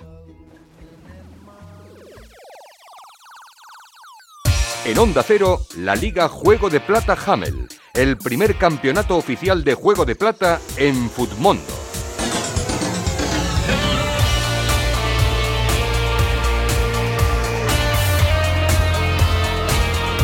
Y como siempre, lo primero, irnos hasta la redacción de Fondo Segunda para que Dani Soriano nos cuente lo mejor y lo peor del fin de semana en Futmundo. Hola Dani, ¿qué tal? Muy buenas. Muy buenas chicos, encantado de estar aquí una semana más para comentaros lo mejor y lo peor de la Liga Smartbank en Mundo. En esta ocasión, jornada número 39, una jornada que no se le ha dado nada bien al servidor ya que he sumado únicamente 49 puntos y todo tiene una explicación y es que tenía el peor jugador de esta jornada 39 que es Randy Enteca, el futbolista del Fuenlabrada, que acumuló menos 6 puntos en la derrota de su equipo por 1-2 ante el Rayo Vallecano. El jugador galo que acabó expulsado en la primera mitad tras una plantilla sobre Oscar Valentín, dejando al Fuenlabrada con 10 futbolistas, con 9 tras la expulsión de Patecis al término de la primera parte. Y ahora, con lo mejor, la semana pasada tuvimos un jugador del Girona y esta también tenemos jugador del Girona y es Juanpe, el MVP de esta jornada 39 con 18 puntazos en la victoria del Girona por 1-0 ante el Sporting. Partido inmaculado del central, más todavía con ese gol que hace que el Girona sume de 3 en 3 y ya van 5 jornadas consecutivas haciéndolo. Miedo ya es poco lo que da el Girona. Ya saben, como siempre, estamos en Twitter, arroba juego de plata. Ahí nos pueden dejar su mejor y su peor futbolista de esta jornada 39 de la Liga Smartbank. Hasta aquí puedo leer, se despide el servidor y lo único que pido para la semana que viene es que me lleguen más puntos al casillero. Chao, chao. Un abrazo muy grande, muchas gracias como siempre Dani. Eh, bueno, 50 puntos esta semana en mi cantidad habitual que le vamos a hacer. ¿Y qué? Yo tengo que decirlo. Sí. Es bastante vergonzosa mi puntuación. Bueno, esto es lo que hay. La más baja de toda la temporada. 31 puntos. Ah, sí, muy vergonzoso. Claro, tengo a Randy Enteca menos 6, como ha dicho Dani. Luego de la Almería, Jorge Cuenca menos 1, Umar Sadik menos 1. No sigo porque me pongo a llorar. Eh, ha ganado la jornada con una puntuación baja, eh, no es un consuelo, pero bueno, quiere decir que no todo el mundo ha acertado esta jornada. Nirs Fútbol Club, que ya ganó hace poco más de un mes. También una jornada en esta tercera Liga Juego de Plata de Futmundo. Y claro, Nirs Fútbol Club tiene a 11 futbolistas del Girona. Tiene a Juanpe con esos 18 puntazos, tiene a Monchu con 11. En fin, ganador de esta antepenúltima jornada de liga regular en, en Juego de Plata en Futmundo. Hay que decir, Raúl, que la clasificación general sigue Lupa Cup líder con 2.958 puntos. Pero Javier Blanco Díaz, el segundo, está muy cerquita, ¿eh? Está solo a 18 puntos, tiene 2.940, va a estar entre ellos dos. Así que la pelea va a estar incluso emocionante en la cabeza. Pues ya sabéis, queda muy poquito, pero todavía os da como para seguir jugando un poco más en esa pelea particular también entre vosotros. ¿Quién te ha dicho que no puedes jugar a ser entrenador de la Liga 1-2-3? Con Juego de Plata, Futmundo y Hamel tienes la oportunidad. No pierdas más tiempo. Únete a la Liga Juego de Plata Hamel y juega con nosotros. Y ahora momento para coger esa máquina del tiempo que pilota Pablo Llanos para traernos los mejores momentos de los equipos de la categoría. Esta semana ha elegido el Murcia.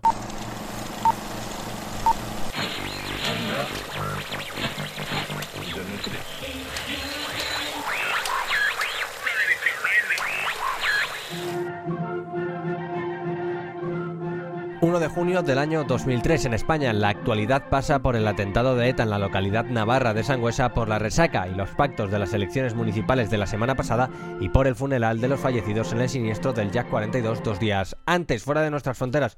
La visita de Blair a Irak, la reunión de la Unión Europea y Rusia y el conflicto entre Israel y Palestina centran todas las miradas. Además, Jarabe de Palo con su canción Bonito es número uno en todas las listas eh, musicales. Sin embargo, en Murcia la actualidad lleva otro paso, en concreto el que marca el fútbol, y es que el equipo de la ciudad, el Real Murcia, está cuajando una gran campaña de la mano de David Vidal y el equipo tiene todas las papeletas para jugar en la máxima categoría del fútbol español la temporada que viene. El conjunto murciano, entrenado por un mito de los banquillos españoles como David Vidal, llega al duelo como líder y con la posibilidad matemática de alcanzar la primera división.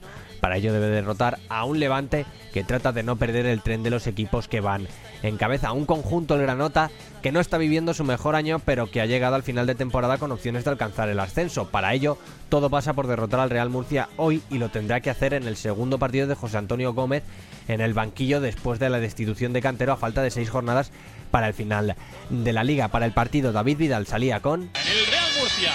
Reinkel, ya portero del Werder Bremen en la portería. Clavero, Juan Matito, Ismael Acciari, Garanca, Ricci, Cuadrado, Maciel y Pedro Largo que completa ese 11 de David Vidal. Y el Levante iba con... Un Levante que juega con Aipurúa, Olías, Félix, Millato, Bichamato, Cristian Díaz, Carpintero, Congo Rivera, Duda y Descarga. Pérez Izquierdo pitaba al comienzo y como era de esperar, el partido desde el inicio era intenso y competido. Ambos equipos tenían mucho en juego y no querían perder ni el más mínimo duelo. Esto hizo que al final de los primeros 45 minutos el marcador fuese de 0 a 0. Sin embargo, el paso por los vestuarios lo cambió todo y nada más arrancar la segunda mitad, Juega Tito con Ismael, balón muy tocado por Ismael.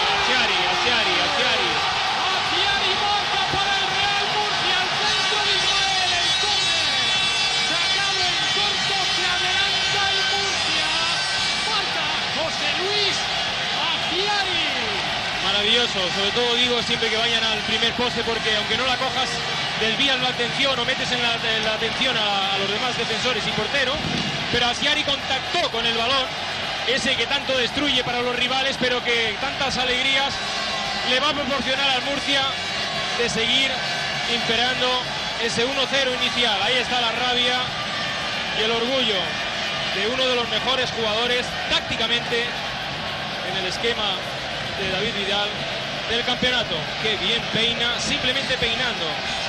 El tercer gol en Liga de Aciari, el futbolista argentino que estuvo en Banfield en Estudiantes en San Lorenzo de Almagro y que puede llevar al Murcia a Primera División. El marcador no se movería más si el Murcia era matemáticamente equipo de primera división. Al final de esa temporada, El Murcia ganaría el título de segunda división, en concreto su octavo y último título hasta la fecha, lo que le mantiene como el equipo más laureado de la segunda división española.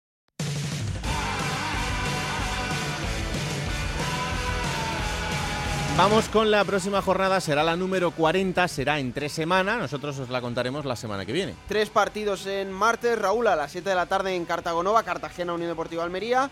Y a las 9 y media, dos partidos, Albacete, Lugo y Ponferradina, Español. El miércoles a las 7 de la tarde, dos partidos, Alcorcón, Sabadell y Logroñés Fuenlabrada.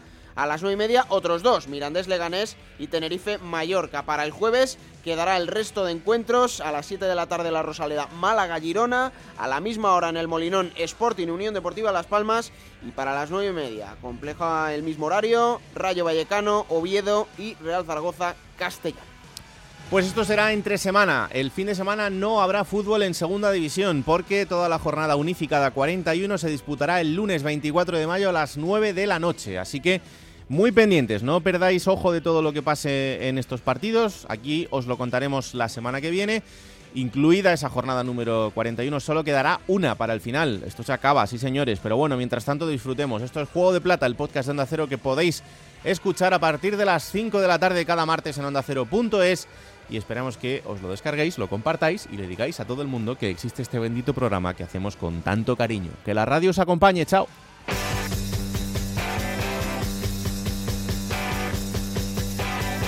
Raúl Granado, Alberto Fernández, Ana Rodríguez.